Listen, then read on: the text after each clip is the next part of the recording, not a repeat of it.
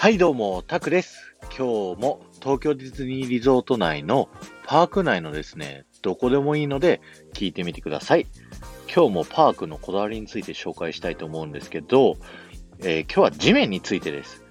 あのーちょっとしゃがんでですね、地面を触ってみていただきたいんですけど、パーク内のコンクリートって、ちょっとですね、柔らかめに作ってあるらしくて、通常のコンクリートと比べて。